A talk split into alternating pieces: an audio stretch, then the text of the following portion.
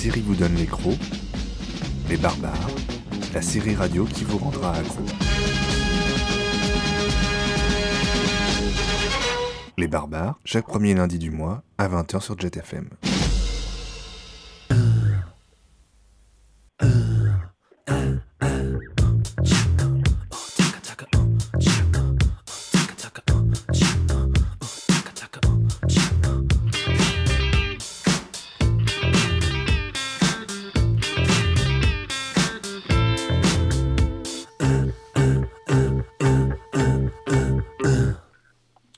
Cécile Allô Cécile Oui, tu m'entends bien C'est Jérôme. Jérôme. Comment va comment vas-tu Jérôme? Ça fait bien ça fait bien longtemps. Je, je- je fais le Je test en direct puisque direct. nous aurons un invité par Par téléphone tout à l'heure. C'est une émission technique. Voilà, on m'entend mieux là peut-être. Oui, ça y est, tu es revenu dans ma galaxie. Ok. Comment ça va Cécile? Bonjour Jérôme, ça va très bien. Bienvenue dans ce nouvel épisode.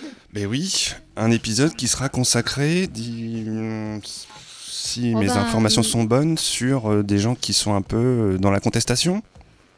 Alors, est-ce que c'est dans la contestation? Euh, Je pense que ça, ce sont des personnes qui vont chercher loin dans leur, dans leur enfance, en fait, euh, ce qu'il y a de meilleur en nous, c'est-à-dire cette capacité à désobéir. Et j'ai envie de commencer cette première émission par euh, une petite phrase que tous les bons désobéisseurs connaissent, qui est cette phrase de Martin Luther King, qui a inspiré notre thématique de ce soir. Chacun a la loi morale de désobéir aux lois injustes. Alors cette loi morale, est-ce que tu l'utilises Est-ce que je l'utilise Est-ce que euh, la capacité de désobéir est réservée euh, à quelques personnes militantes? À quoi est-ce qu'on se connecte vraiment quand on désobéit? Est-ce que est-ce que c'est quelque chose qui est finalement à la portée de tous, que chacun en a en nous? Eh bien ce soir, on, on s'est interrogé un petit peu sur ce sujet et on a souhaité rendre compte de quelques expériences de désobéissance. Et puis à travers elles, eh bien, on va regarder en quoi elles font avancer la réflexion collective, la société, nos comportements d'hommes et de femmes. Dans quelques instants, vous pourrez écouter l'interview d'Émile Chifolo, qui est le coordinateur de la bande dessinée Les Désobéisseurs du service public. Émile est également cofondateur de la maison d'édition Vite Cocagne, qui, qui est née à Nantes. Et puis dans la deuxième partie de l'émission, nous serons en direct, comme on a pu faire le, le petit test, avec Annabelle Guillet, qui est travailleuse sociale euh, dans le département de la Haute-Garonne et qui a fait l'objet d'un des portraits de cette bande dessinée dont nous vous parlerons tout à l'heure. La minute barbare, Jérôme, dont tu es Oui. euh, l'heureux euh, hein, c'est toi la minute barbare, sera consacrée à des désobéisseurs qui refusent un autre modèle, c'est celui de la technologie, on les appelle les technocritiques. Et l'excellent magazine Uzbek, Uzbek Erika leur avait consacré un dossier il y a quelques mois, tu reviendras un petit peu sur ce sujet euh, Exactement. de technocritique. Alors avant de démarrer, moi je voulais quand même vous informer que si vous nous écoutez, bien sûr que vous nous écoutez, mais où ai-je la tête? Et que vous êtes désobéissant, je, je le souhaite, eh bien vous pouvez peut-être remporter le tout nouveau prix de la désobéissance, un prix qui a été lancé par le Massachusetts Institute of Technology. Ça rigole pas. Ça rigole pas, attention United States of America. Et comme ils font pas les choses à moitié, eh bien c'est pas moins de 250 000 dollars si vous remportez le premier prix. Alors vous avez encore quelques semaines, hein, Jérôme, si tu veux proposer que j'y sois ou, ou- ou y être toi-même, tu as jusqu'au 1er mai pour euh, proposer une personne. Alors il faut qu'elle soit vivante, hein, c'est juste le petit... euh, le critère Ah euh, bon, sélectif quand même. oui, hein, voilà, c'est- donc déjà, déjà, ça- je, fais, je fais le tri là déjà. Déjà, tu fais un peu le tri, t'as beaucoup de, de désobéisseurs morts autour de toi, peut-être.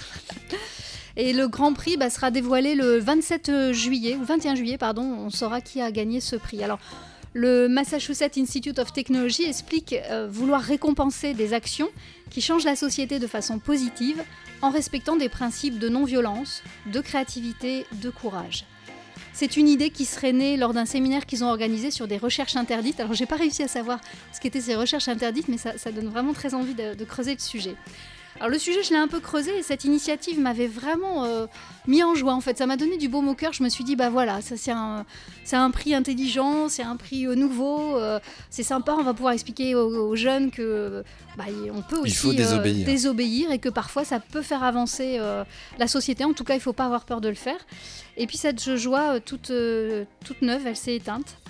euh, assez rapidement, lorsque de recherche en recherche, eh bien, j'ai appris que c'était la même université américaine il y a quelques années, a déposé une plainte contre l'une de ses, l'un de ses étudiants.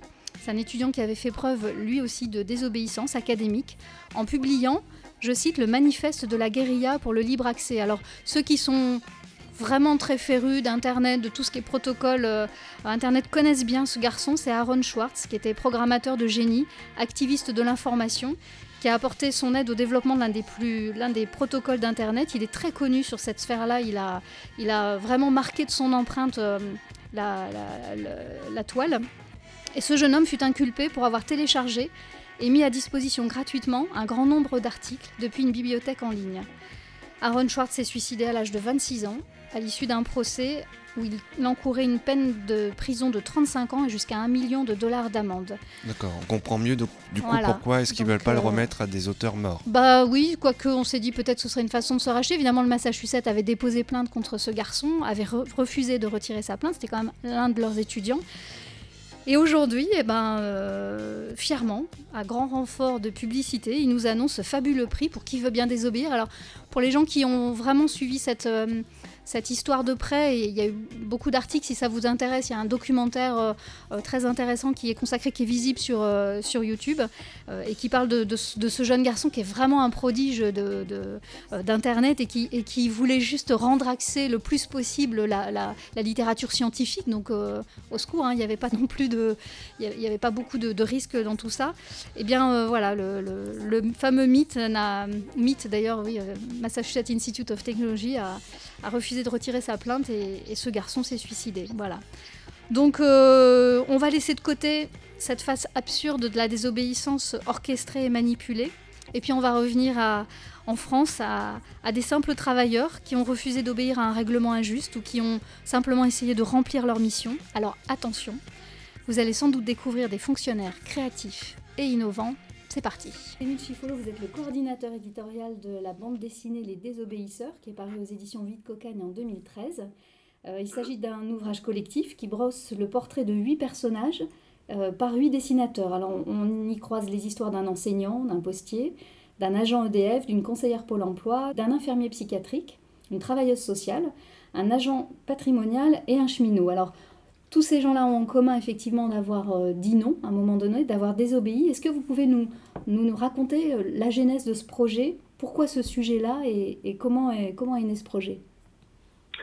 Alors en fait, on, a rencontré le collectif des enseignants des obéisseurs de Loire-Atlantique, euh, qui ouvre le, livre. En fait, il y a le, le premier portrait, c'est le, portrait de François Ménérez, qui, qui, était un, un instituteur qui avait euh, refusé de faire remonter les notes de ses élèves et de ficher ses élèves, oui. et qui du tout était, était euh, rentré en conflit avec euh, l'académie. Et en fait, il était soutenu par tout un tas de syndicats et d'autres enseignants des obéisseurs. Ils avaient réussi à créer une dynamique assez forte.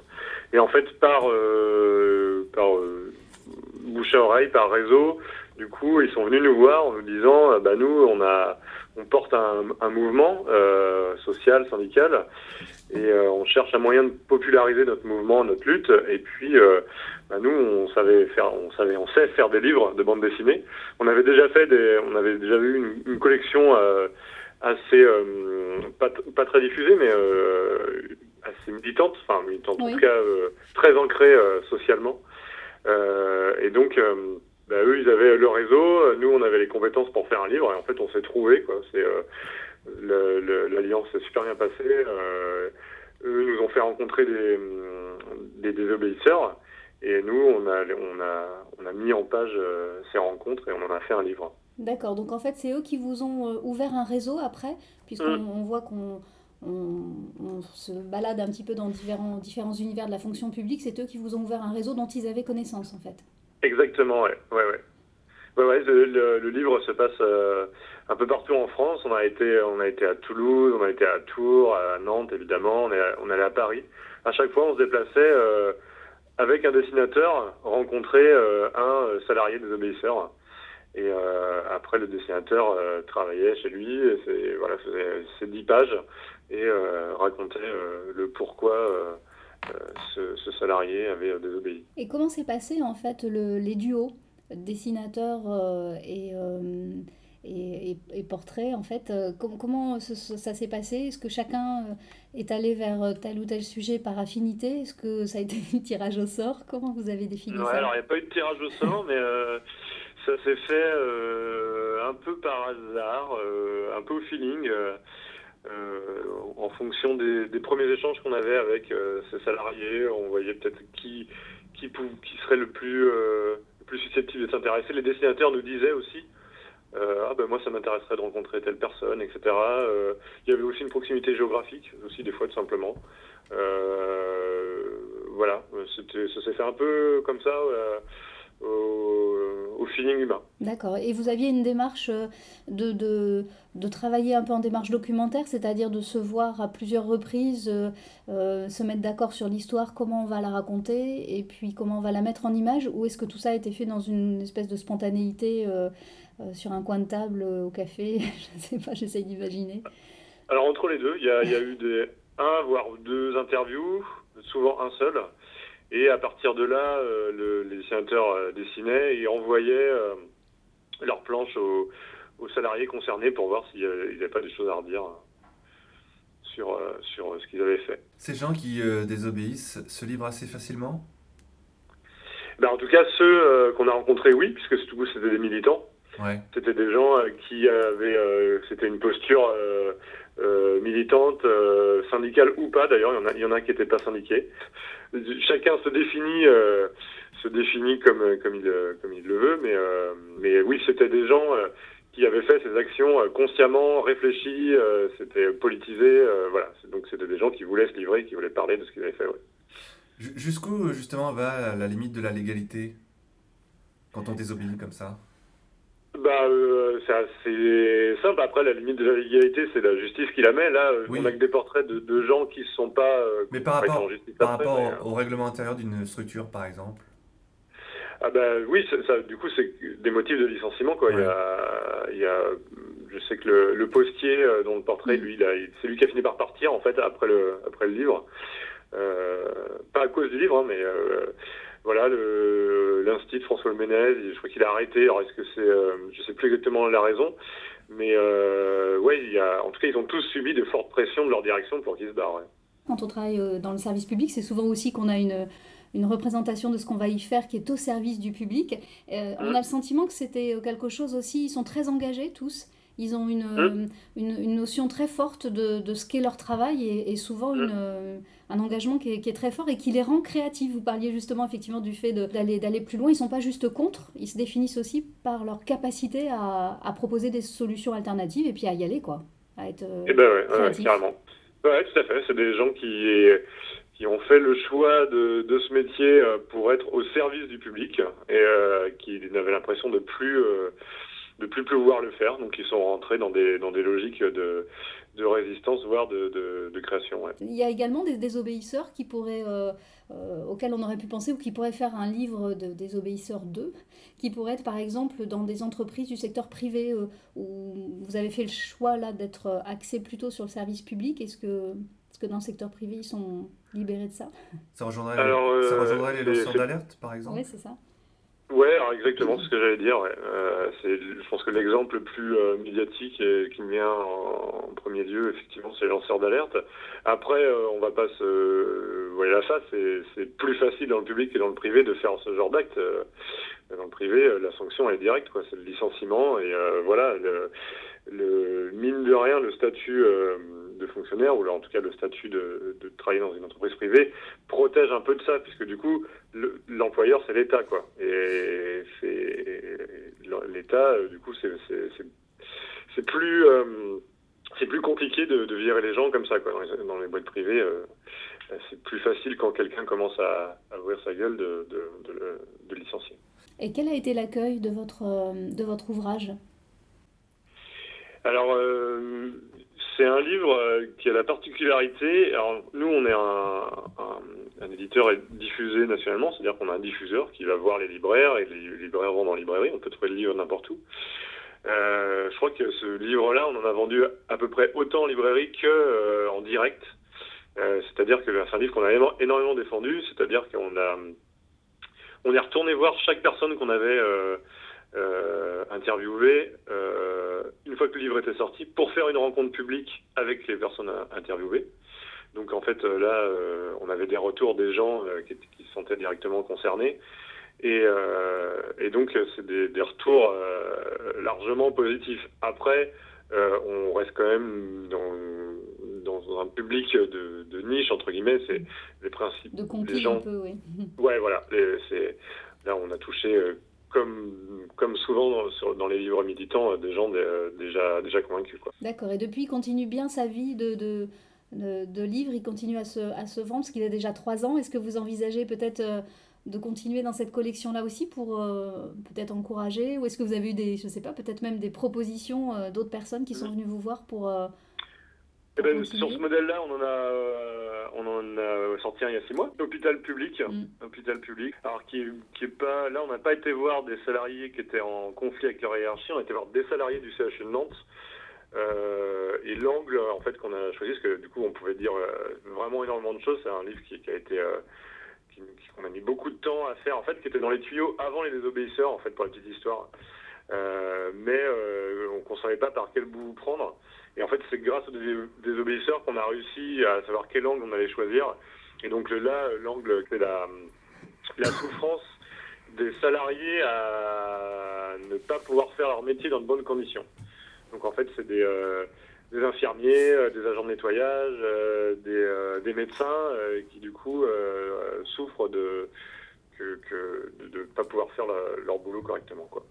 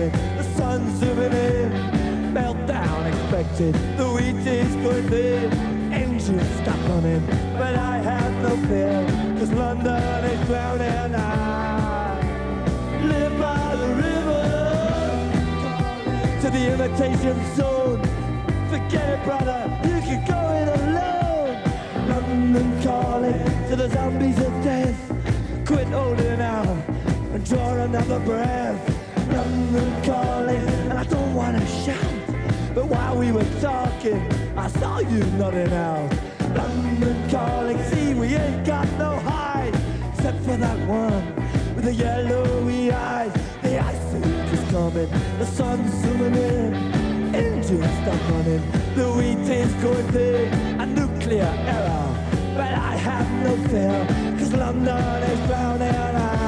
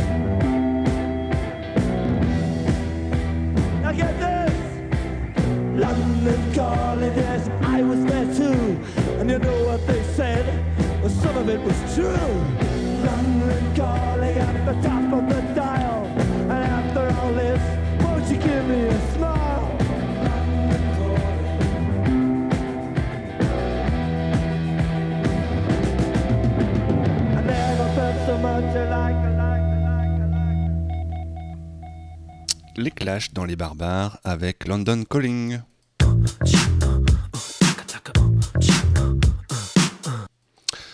Ah, ça fait du bien. Les clashs, ça fait du bien, ouais. Alors, euh, Cécile, ce, ce, ce- ce- petit débrief de cette première partie avec Émile Chifolo, euh, qui euh, voilà, euh, euh, est à la tête comme ça de cette collection qui a fait donc un, un recueil de, de différents gens de la fonction publique ou d'entreprises publiques qui, à un moment donné, ont décidé, de, ont fait le choix de désobéir.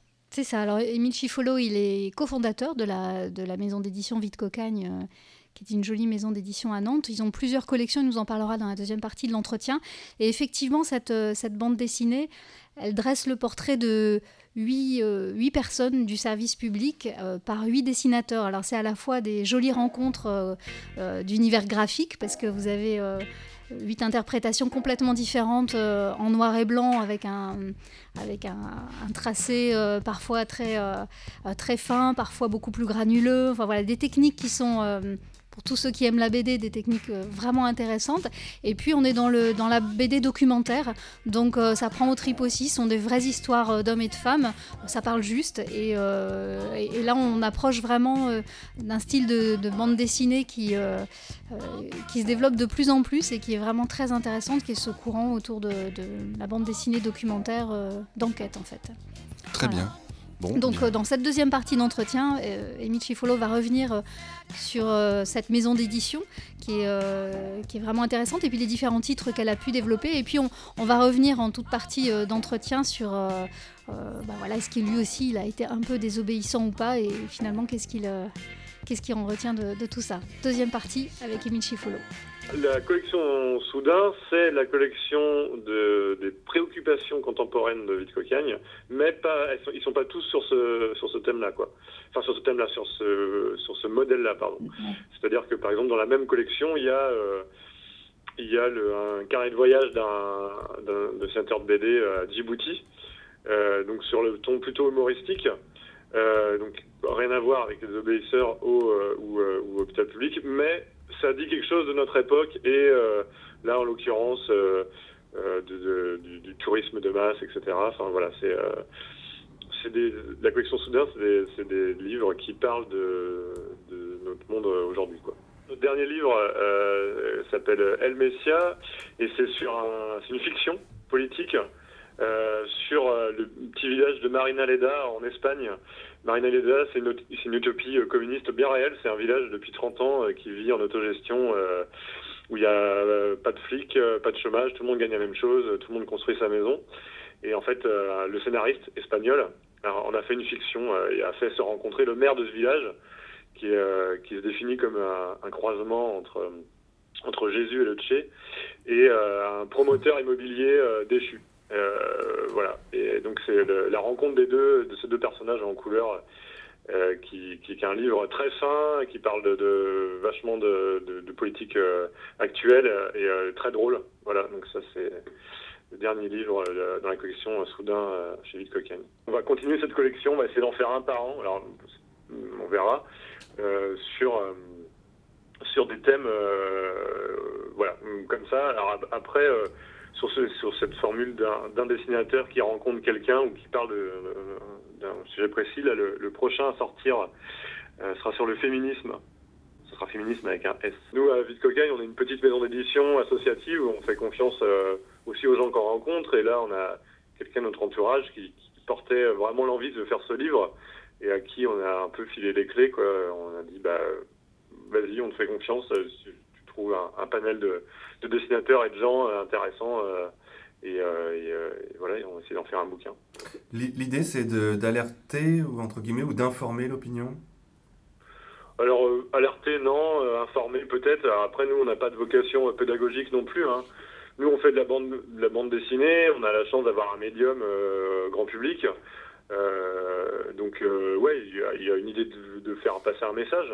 Euh, après, on se, se dit pas euh, révolutionnaire, etc. Euh, nous, on fait, voilà, on, pense parler de choses que notre quotidien peut-être nous empêche de voir. Et, on se sert du médium bande dessinée pour parler de ça, quoi.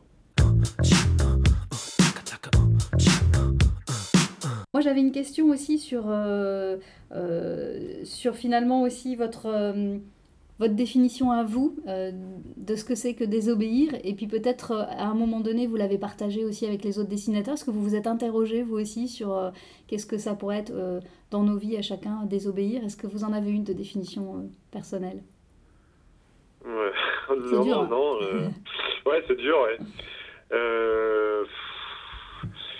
J'ai pas une définition. euh, non, j'ai pas, j'ai pas de définition de la, dé- de la désobéissance. euh. Est-ce est-ce que, ça- Euh. est-ce que ça peut s'apparenter à une, une sorte d'action politique? Ouais, j'imagine. Après, le truc, c'est que j'imagine qu'il y a peut-être des, des gens d'extrême droite qui désobéissent aussi. Donc, Ouais. C'est tendancieux, du coup. Voilà. C'est pour ça que je vais pas me lancer dans une grande explication ou une grande définition. Il y a, nous, il y a des valeurs euh, qui nous, qui nous animent. Mm. Euh, et, euh, et donc, euh, voilà, il- on pense que euh, désobéir à, à une direction qui, qui empêche de bien faire son boulot ou, je sais pas moi, faucher un champ OGM, etc., on pense que c'est désobéissance pour le bien de la société. Euh, après, une définition générale de désobéissance, non, je vais, je vais pas me Finalement, vous êtes assez proche de la définition du petit Robert qui dit que, que désobéir, c'est refuser de façon non violente, collective euh, et publique de remplir une obligation légale ou réglementaire parce qu'on la juge indigne euh, ou illégitime ou parce qu'on s'y reconnaît pas. Cette Ouais. définition-là, elle vous va assez? Ouais, ouais, cette définition-là, euh, oui, oui. Vous êtes confiant euh, sur euh, l'avenir, effectivement, euh, de, de- de notre société, avec cette tendance aussi à, comme disait Jérôme, à la fois lancer des alertes ou, désobéir Euh, J'ai l'habitude de dire que je suis un, un- optimiste réaliste. C'est-à-dire que je suis, si on prend le cas du, du livre et des services publics, non, je suis pas très confiant honnêtement euh, euh, sur l'avenir des services publics, euh, et surtout euh, quand je vois cette euh, année euh, électorale. Mm. Par contre, euh, je suis euh, justement cette défiance euh, politique, euh, elle peut amener des choses. euh, J'ai l'impression là qui sont qui vont prendre du temps. Hein, euh, euh, c'est pas pour demain. je- Enfin voilà, il y aura pas de. je- moi, je crois pas trop à la révolution, des choses comme ça, mais euh, euh, j'ai l'impression que là, il y a une prise de conscience et il y a une défiance. Euh, qui peut qui peut amener des, vachement d'initiatives euh, pour le moment isolées, voire locales, euh, et qui peuvent amener plus tard carrément peut-être de, nouvelles choses. Enfin, je sais pas, par exemple, toute cette jeune génération là, qui des 15-25 là, qui, qui savent qu'ils vont pas avoir de boulot, etc., mais qui ont accès à vachement de savoir, notamment grâce à Internet, etc. Qu'est-ce qu'ils vont être capables de fabriquer Ça, bah, personne ne peut le dire. Et je pense que c'est plutôt là-dessus que j'aurais confiance, quoi. Bon, bah chouette, on a quand même confiance. c'est ça. On avait envie de finir sur, Oui. cette, euh, sur cette jolie Ça laisse note. de l'espoir. Ça laisse de l'espoir. Et puis, moi, je trouve qu'une BD qui, mm, qui, qui dessine un, un portrait d'un croisement entre Jésus et le Tché, euh, je sais pas toi, Jérôme, mais moi, ça, me donne envie juste de- envie de me Bah précipiter oui, dessus. oui, complètement. Donc euh, précipitez-vous, précipitez-vous euh, sur les ouvrages de, de la maison d'édition Vite Cocagne. De préférence, précipitez-vous dans les librairies indépendantes. hein, on voulait quand même en dire un petit mot, mais c'est mieux. euh, soyez aussi un peu désobéisseurs, n'allez pas euh, Chez Fnuck, dans par des exemple. trucs pas possibles, quoi. Avec, euh, bon, ouais, bien qu'on parle.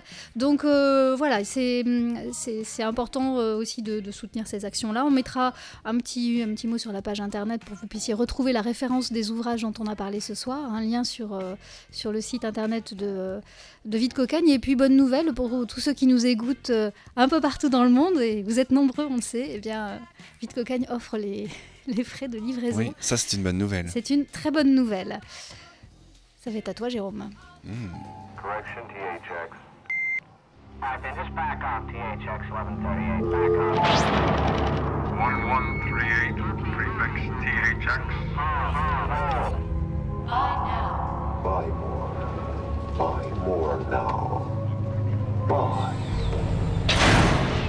And be happy.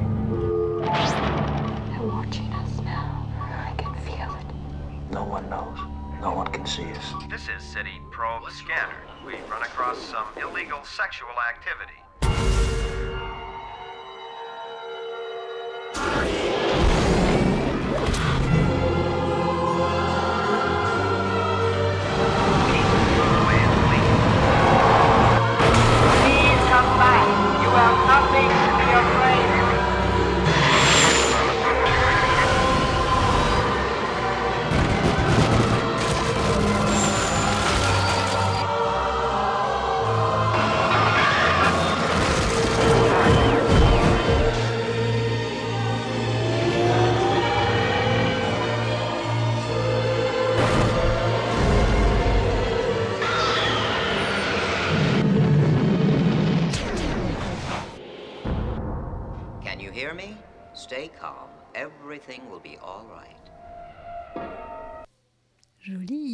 On était parti où là?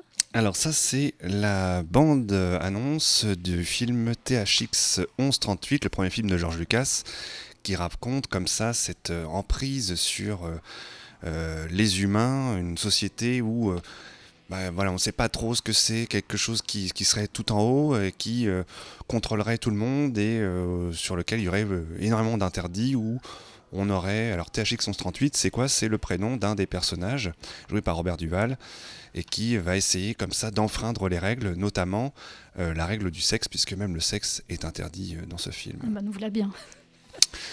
Tout ça pour dire quoi, Cécile? Eh bien, finalement, tu es en train d'introduire euh, ce courant autour des, des revendications des technocritiques, ce qu'on appelle les, les technocritiques, ceux qui brisent les machines, en tout cas qui ont envie de briser ces machines.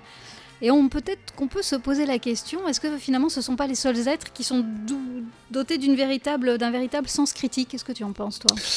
Mais oui, Cécile, parce que face en fait au, gaga hystérique euh, dès l'annonce de la sortie d'un nouvel iPhone, euh, un Samsung Galaxy ou autre smartphone, euh, tablette, Google Glass et autres euh, iWatch, face aux imposteurs hein, qui s'enorgueillissent d'avoir 4 ou 6 000 followers sur Twitter ou Instagram, en oubliant de rappeler évidemment que la plupart sont soit des comptes fictifs, soit des robots, face à cette tripotée de qu'on appelle affectueusement les geeks, qui se précipitent euh, inexorablement dans les fast-foods et par la même occasion devant les blockbusters US.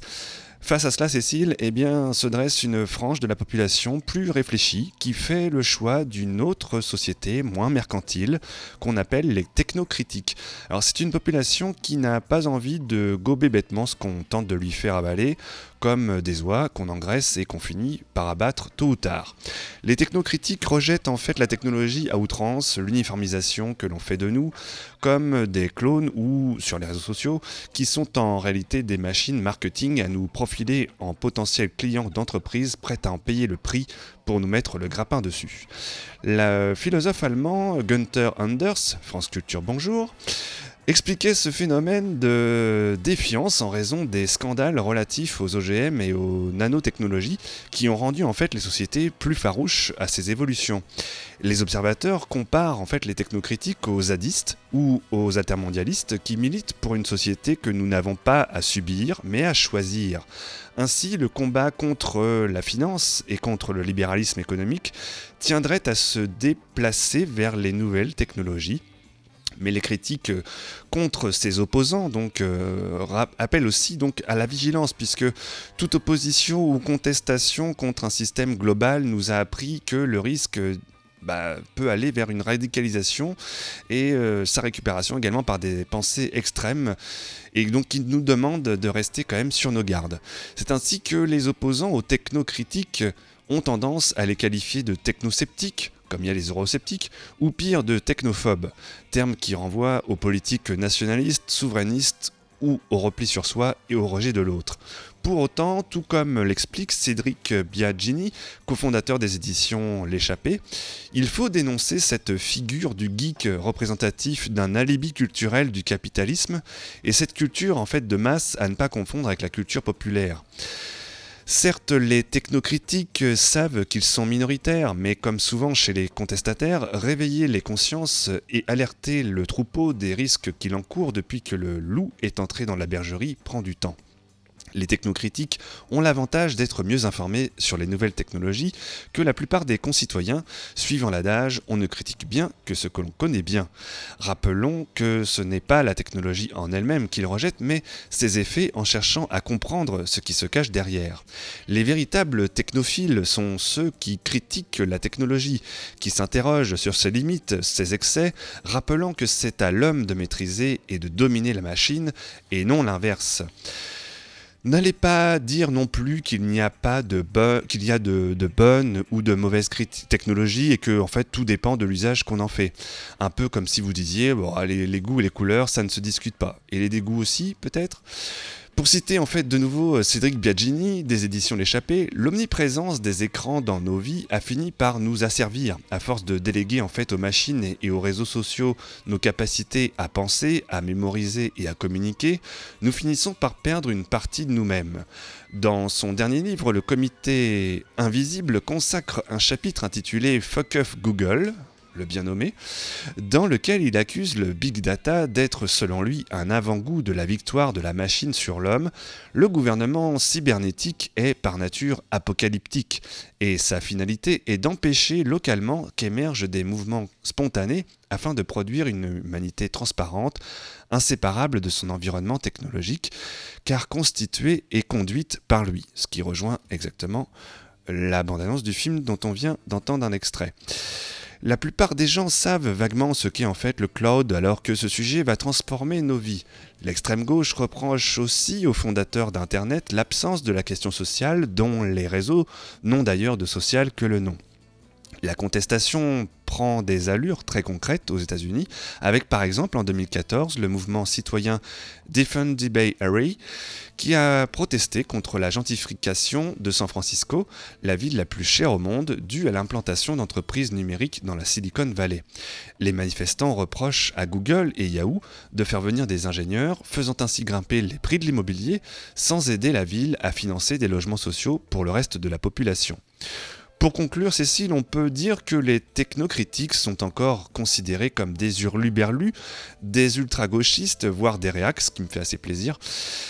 De ce fait, euh, les technocritiques sont peu audibles et paraissent marginaux. Gunther Anders et Cédric Biaggiani le rappellent eux-mêmes, les technolâtres ne supportent pas la contradiction et critiquent la technique, c'est se, se condamner donc à une mort intellectuelle, sociale et médiatique. C'est donc bien plus confortable et bien moins courageux évidemment que de se laisser happer par la technologie, on dirait même par le système. Or il faut rappeler que l'intellectuel est celui qui développe une pensée critique sur son époque, et aussi radicale soit-elle, la critique de la technologie est pertinente car elle cherche à politiser la question technique.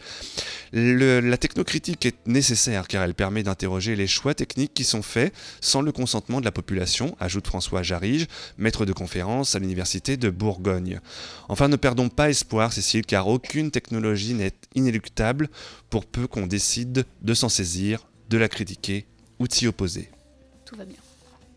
Voilà. On a- on aura compris que je suis plutôt du côté des technocritiques.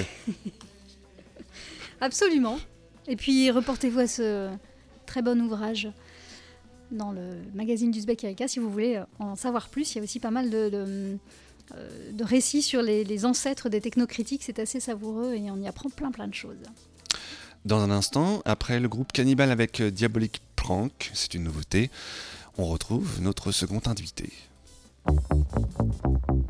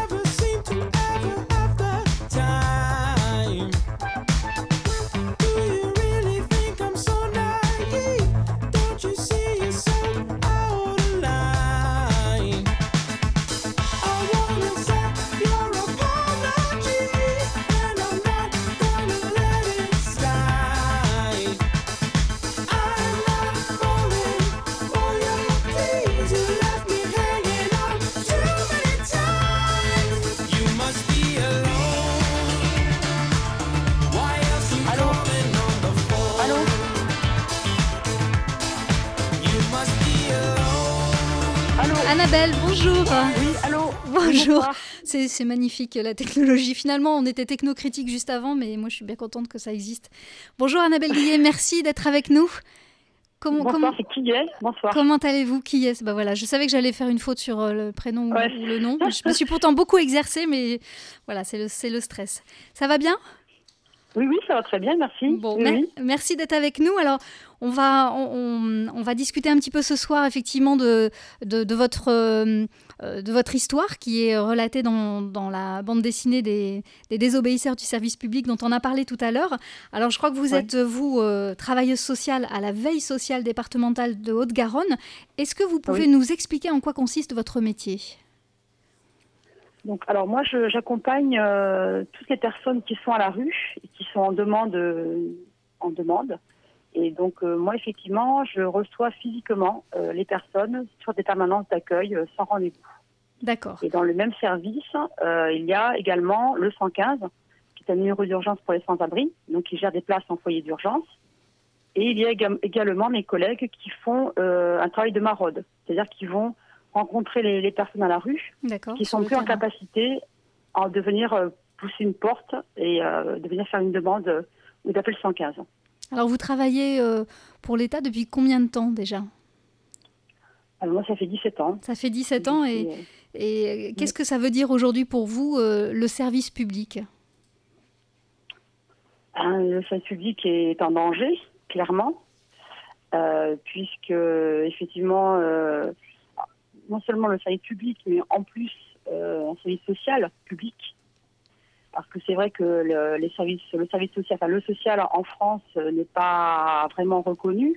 Euh, je pense qu'on ne sait pas trop ce qu'on y fait et à quoi on sert, et qu'effectivement il y a des, baisses de budget hein, et de plus en plus euh, importantes.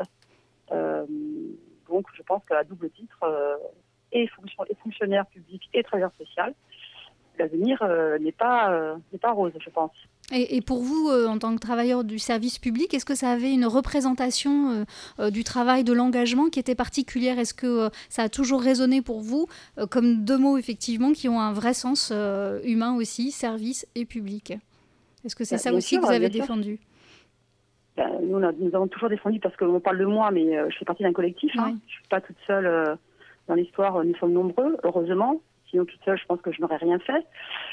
Euh, mais effectivement, euh, c'est un service qui, pour moi, est au service du public, euh, donc de manière inconditionnelle et accessible par tous. Voilà, effectivement, ce sont des valeurs que nous défendons, et d'autant plus en tant que travailleur social, où nous défendons des valeurs humaines. Voilà, et ce qui, malheureusement, est un petit peu à contre-courant de l'évolution de, de ce qui se passe aujourd'hui. Et qu'il y a une- une volonté de marginalisation du social de plus en plus important, que ce soit à la CAF, à la CPAM, dans d'autres services, hein, euh, où pour l'instant, nous, en tout cas, euh, nous résistons à ça. Jusqu'à quand, je ne sais pas.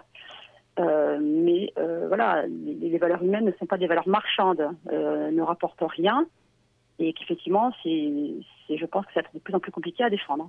Mais bon, voilà. Alors, on, va replacer un petit peu votre, euh, votre histoire dans son contexte. Il y a un, déficit important de moyens publics de plus en plus, euh, important. Le logement d'urgence devient catastrophique. euh, et vous, collectif toulousain, vous décidez d'apporter des solutions concrètes d'hébergement. Vous vous mettez en lutte. Est-ce que vous pouvez nous raconter un petit peu votre histoire et à quel moment finalement il y a eu un élément déclencheur qui a, fait que vous vous êtes dit non là c'est plus possible, on va, on peut plus laisser faire. Bah, effectivement, nous avons toujours travaillé avec des moyens en deçà euh, des besoins.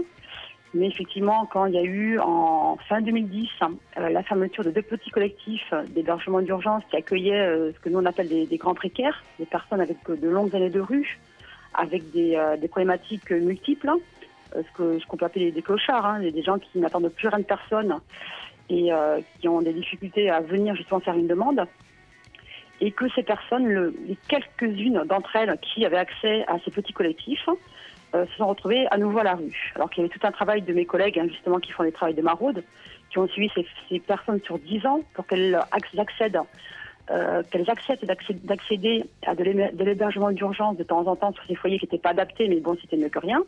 Et l'État a décidé de les fermer. Et donc là, effectivement, il y avait déjà eu euh, beaucoup de morts de la rue cette année-là. Parce que par manque de lieux adaptés. Et la fermeture de, ce, de ces deux petits lieux a été pour nous euh, la, goutte d'eau. Voilà, la goutte d'eau. Il y avait déjà beaucoup de, gens décédés parce que pas de prise en charge adaptée euh, pour eux. Et euh, donc voilà, donc on a fait une, grève comme d'habitude, hein, une manifestation. Et nous avons été reçus par le sous-préfet de l'époque, qui, nous a dit écoutez, nous sommes, nous entendons bien, hein, nous sommes vraiment désolés, hein, mais il n'y a pas de bâtiment appartenant à l'État au centre-ville, et en plus on n'a pas d'argent pour euh, pour euh, pour en créer. Et il nous a dit textuellement, euh, il va falloir vous débrouiller par vous-même. Ce que vous avez fait en devenant finalement aussi très innovant parce que Alors, vous êtes bah, allé jusqu'à. on- bah, nous, concrètement, effectivement, on a cherché un bâtiment vide qui appartenait à l'État au centre-ville de Toulouse.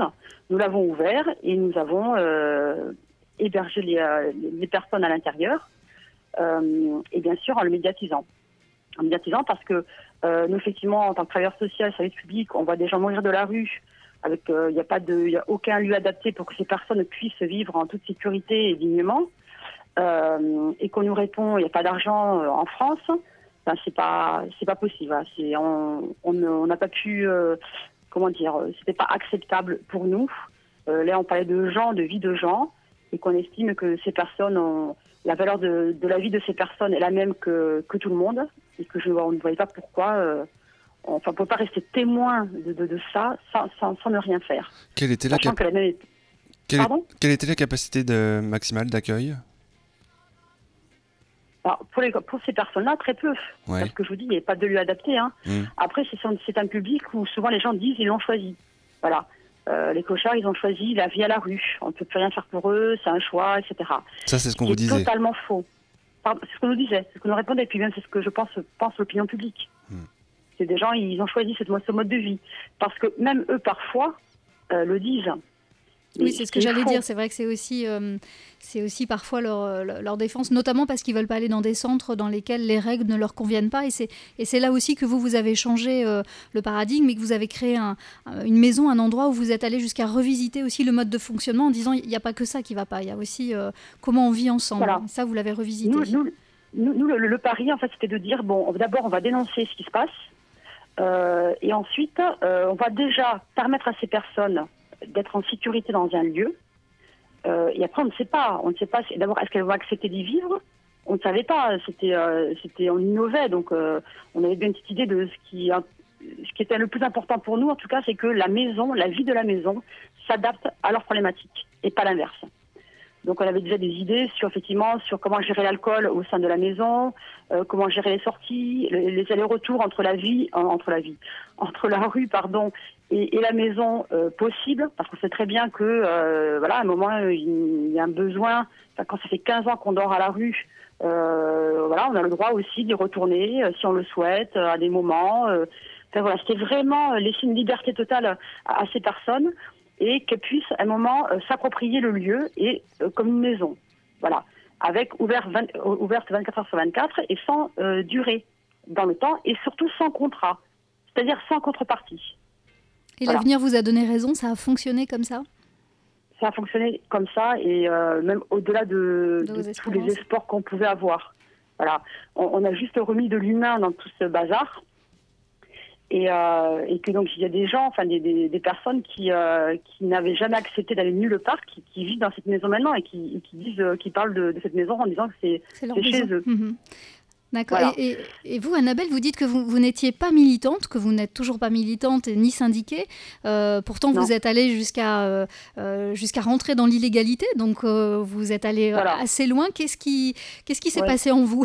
Qu'est-ce qui Bah, ce qui s'est passé en moi et en nous, hein, parce et que en vous tous, oui, euh, le collectif, oui. En vous tous, en nous, voilà. Déjà, je pense, euh, parce que du coup, j'ai un petit peu réfléchi entre cet après-midi et ce soir, et je pense que déjà, le fait de travailler dans un service d'urgence sociale, je pense que c'est un profil particulier parce que euh, déjà, on luttait contre les exclusions, on luttait contre les préjugés, contre les a priori euh, des personnes SDF, parce que là, on parle des grands précaires, mais après, il y a tout un panel de gens qui sont sur la rue qui sont pas du tout grands précaires, hein, euh, qui sont comme vous et moi. Voilà, enfin, je, pense que ce que je disais, c'est que déjà, on avait comme une fibre, une fibre de dire, voilà, nous, on s'intéresse aux valeurs humaines et aux humains au-delà de leurs problématiques et de leur euh, leur souffrance.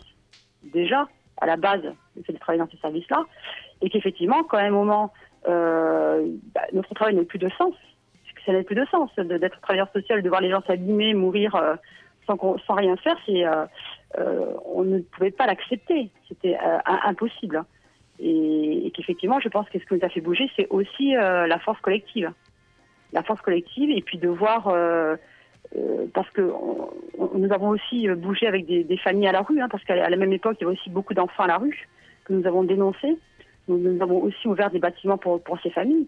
Effectivement, quand on voit euh, que la vie de famille, que la vie de ces personnes reprend, euh, que les gens reprennent une vie digne, euh, simplement, hein, euh, en, pouvant aller à l'école, les enfants pouvaient, aller à l'école, enfin, manger correctement, s'habiller correctement, enfin, donc ça, ça donne beaucoup, ça donne de la force. Se dire, voilà, ce qu'on fait, ça, c'est utile et il y a un résultat euh, direct. hein. voilà, parce que la, la, la vie à la rue, ça abîme, ça détruit, quoi. C'est psychologiquement et physiquement. Et vous dites que Donc, vous, euh, vous pensiez à, l'époque que l'Église allait, euh, allait aider ces personnes. Est-ce que vous avez été euh, euh, choqué, étonné de, de- de- du manque de peut-être de, réaction de, de l'entourage dont on s'attend effectivement à ce que personne ne laisse ces situations-là en l'état? Comment, comment ça, ça s'est passé? Parce que effectivement, vous expliquez un petit peu ça dans, dans- dans le récit. Ça a dû être assez. Euh, euh, bah, mais, enfin, pour nous, si vous voulez, c'était incompréhensible. hein. C'était incompréhensible. On disait, mais ils sont tous fous, quoi. Enfin, on, on parle de gens qui meurent, on parle d'enfants qui se dégradent à la rue, personne ne réagit. Enfin, il- il- la, folie, voilà, la folie, c'est. euh, à à la limite, nous, on est, euh, on est normaux, quoi. Je veux dire, euh, ce qu'on comprenait pas, c'est comment personne ne pouvait réagir, hein, et, et ça m'offusquait. C'était ça le, Mhm. décalage, je pense. ouais, on se demande qui, donc- oui, c'est ça, qui, qui vit dans quel Non, monde ce voilà. moment-là, en fait, à un moment donné. euh. Non, non, mais voilà, donc nous, on s'est dit, nous, nous, on va rester sain de corps et d'esprit, enfin, on va essayer. Et donc, on va pas laisser faire ça. Enfin, à un moment, effectivement, on remet en cause l'autorité euh, parce qu'on estime que euh, c'est pas juste. hein. Enfin, je veux dire, ça, où c'est. euh, Il n'y a pas de raison, là, là, ils ont perdu, une, rais- enfin, là, ils ont perdu leur, leur raison. Donc, nous, on, on va la maintenir. Enfin, voilà, on, Ça fait on assez peur. nos. Ça fait assez Pardon peur. Ça fait assez peur quand même ce que vous dites là, qu'il y a ce manque d'humanisme euh, que vous avez constaté. Oui, mais c'est de pire en pire, hein. Mm. malheureusement. C'est de pire en pire, c'est qu'il y a une déshumani- déshumanisation des personnes. Effectivement, nous, à chaque fois, on nous, on nous répond en termes de budget. Euh, et que ça, ça ne va pas. Enfin, nous, on ne peut pas l'entendre. hein.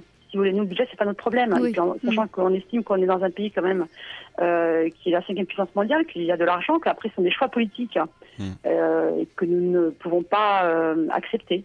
Voilà. Et, et vous avez eu raison d'aller au bout parce que cette maison Goudouli, alors je ne sais pas si Goudouli ça veut dire quelque chose ou si y a- ça a une histoire. Alors, c'est un poète occitan, mais en fait, c'est le, nom de la rue. D'accord, c'est un joli nom. en Voilà. tout cas. Et Voilà. euh, voilà, cette maison, elle est, elle est debout. Vous avez eu gain de cause, il y a eu un procès, vous avez. euh, Il y a eu un procès euh, que nous avons gagné. gagné. Ça fait jurisprudence, Ouais. ouais, que nous avons Ça, c'est gagné. important, hein. Mm. Donc, oui, parce qu'au bah, début, l'État, bien sûr, hein, le sous-préfet nous a quand même traité de guignol. Et donc, le fait d'avoir gagné ce procès, ben, du coup, ils ont été obligés d'un petit peu de, de nous revoir un petit peu différemment et de, de reprendre des, enfin, de prendre des d'entrer en négociation avec nous, sachant quand même qu'il ne faut pas oublier que les médias euh, ont été un soutien énorme. Hein, C'était très médiatisé. Oui. Bah, D'ailleurs, j'ai, oui, vous, parliez d'un film cet après-midi euh, qui est, je pense, euh, toujours visible sur France 3, qui est un toit pour. Ah, j'ai oublié, je l'ai Un, noté tout à un toit sur- un toit sur la tête. Un toit sur un la tête, voilà, qui est un documentaire. Effectivement. euh, qui, qui parle de cette résistance et de ce passage dans l'illégalité de, de fonctionnaires. Mhm. Voilà, ouais. Mais là, effectivement, là, c'est sur les ouvertures de, réquisition pour les familles. Mais effectivement, ça raconte no- notre histoire et, euh, notre cheminement. Comme à un moment, effectivement, on a basculé dans la- l'illégalité. Parce que ce qu'on s'est dit aussi, c'est que quand même, il y a des lois en France hein, qui ne sont pas respectées, mais il y a une, loi notamment qui dit que toute personne atteint 115 euh, qui est en détresse euh, physique, psychologique, etc., doit être hébergée. Et que euh, nous, à Toulouse, le 115 faisait euh, 95% de refus. Donc, on s'est dit, tant qu'être dans, dans l'illégalité, enfin, en tout cas, on, on ne va pas caution- cautionner cette illégalité. En revanche, nous, on va s'y mettre, mais dans l'intérêt du public que nous recevons. Tant qu'à y être, hein, voilà, on va, on va, de toute façon, on n'avait rien à perdre, hein, déjà. Enfin, Oui, vous aviez tout à gagner, ouais, ouais, complètement. Oui. Voilà, je pensais que nous qu'on- Ouais, ouais. nous l'avons vécu, je pense qu'on aurait pu perdre, mais heureusement, on n'a rien perdu. Et, euh, et, et voilà, donc je ne sais plus de quoi, que- quelle était votre question. Mais, euh, Non, mais c'était pour euh, voilà expliquer que l'histoire vous avez donné raison, que la justice aussi vous avez rendu justice et qu'aujourd'hui, même si le combat continue, eh bien cette maison elle est debout, elle accueille les En grands cas, démunis et, Voilà. et elle emploie aussi du personnel. Des personnels. Cette maison a effectivement été légalisée, donc reconnue par l'État, ils n'ont pas eu le choix. Et donc, effectivement, le, projet innovant, hein, c'est un projet innovant, donc avec un règlement qui a été fait avec les personnes vivant dans, le, dans la maison, en accord avec, euh, avec les personnes. Tout est partagé. euh, Enfin, voilà, c'est aussi une façon, euh, un travail social qui pour nous était éman- émancipateur, même si c'est des personnes qui sont très, très, très abîmées par la rue. Eh bien, quand même, euh, voilà, elles ont euh, toujours euh, leur mot à dire et leur avis à donner sur, sur des choix, quand c'est possible pour elles. Et, que donc cette maison, bien sûr, c'est un projet innovant qui a été étudié par la sécurité sociale parce qu'ils sont aperçus qu'ils pouvaient, ils pouvaient économiser de l'argent en, en créant des lieux comme ça, notamment au niveau des passages sur les urgences. sur les urgences. Très bien, bah écoutez, euh, on, on va être obligé de rendre l'antenne, mais euh, un grand Oui. merci en tout cas pour, euh, Merci, pour Annabelle. cette, euh, cet entretien en direct. Et euh, encore une fois, euh, bravo. Et puis ça montre bien aussi que on peut, euh, on peut être en résistance et puis créer aussi et, et innover. Je trouve que dans votre témoignage, il y a beaucoup de, il y a beaucoup de solutions concrètes qui sont amenées et qui montrent qu'on peut, qu'on peut faire avancer les choses. Voilà. Donc euh, le combat continue et, euh, et, Et, puis surtout, la force collective, la force collective est, est- est à prendre toujours euh, est Ouais. très très importante. Voilà. Très bien. Non, merci à vous. en tout Merci cas. beaucoup à. Annabelle. À très bientôt. Au revoir. Au revoir.